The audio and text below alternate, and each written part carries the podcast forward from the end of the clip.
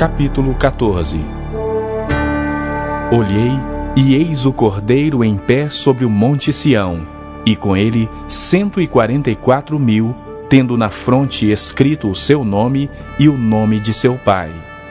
Ouvi uma voz do céu como voz de muitas águas, como voz de grande trovão. Também a voz que ouvi era como de arpista quando tangem a sua harpa. Entoava um novo cântico diante do trono, diante dos quatro seres viventes e dos anciãos. E ninguém pôde aprender o cântico, senão os cento e quarenta e quatro mil que foram comprados da terra. São estes os que não se macularam com mulheres, porque são castos. São eles os seguidores do Cordeiro por onde quer que vá. São os que foram redimidos dentre os homens, primícias para Deus e para o Cordeiro. E não se achou mentira na sua boca. Não tem mácula. Vi outro anjo voando pelo meio do céu, tendo um evangelho eterno para pregar aos que se assentam sobre a terra, e a cada nação, e tribo, e língua, e povo, dizendo em grande voz: Temei a Deus e dai-lhe glória, pois é chegada a hora do seu juízo. E adorai aquele que fez o céu, e a terra, e o mar, e as fontes das águas.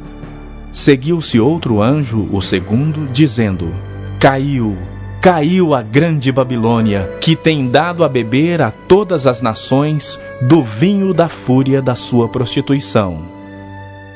Seguiu-se a esse outro anjo, o terceiro, dizendo em grande voz: Se alguém adora a besta e a sua imagem, e recebe a sua marca na fronte ou sobre a mão, também esse beberá do vinho da cólera de Deus preparado sem mistura, do cálice da sua ira, e será atormentado com fogo e enxofre diante dos santos anjos e na presença do Cordeiro. A fumaça do seu tormento sobe pelos séculos dos séculos, e não tem descanso algum, nem de dia nem de noite, os adoradores da besta e da sua imagem, e quem quer que receba a marca do seu nome.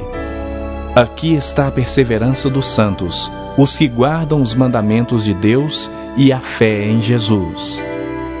Então ouvi uma voz do céu dizendo: Escreve: Bem-aventurados os mortos, que desde agora morrem no Senhor. Sim, diz o Espírito, para que descansem das suas fadigas, pois as suas obras os acompanham. Olhei e eis uma nuvem branca e sentado sobre a nuvem, um semelhante a filho de homem, tendo na sua cabeça uma coroa de ouro e na sua mão uma foice afiada. Outro anjo saiu do santuário, gritando em grande voz para aquele que se achava sentado sobre a nuvem: Toma a tua foice e ceifa, pois chegou a hora de ceifar, visto que a seara da terra já amadureceu. E aquele que estava sentado sobre a nuvem passou a sua foice sobre a terra, e a terra foi ceifada. Então saiu do santuário que se encontra no céu outro anjo, tendo ele mesmo também uma foice afiada. Saiu ainda do altar outro anjo, aquele que tem autoridade sobre o fogo, e falou em grande voz ao que tinha foice afiada, dizendo: Toma a tua foice afiada e ajunta os cachos da videira da terra, porquanto as suas uvas estão amadurecidas. Então o anjo passou a sua foice na terra e vindimou a videira da terra e lançou-a no grande lagar da cólera de Deus.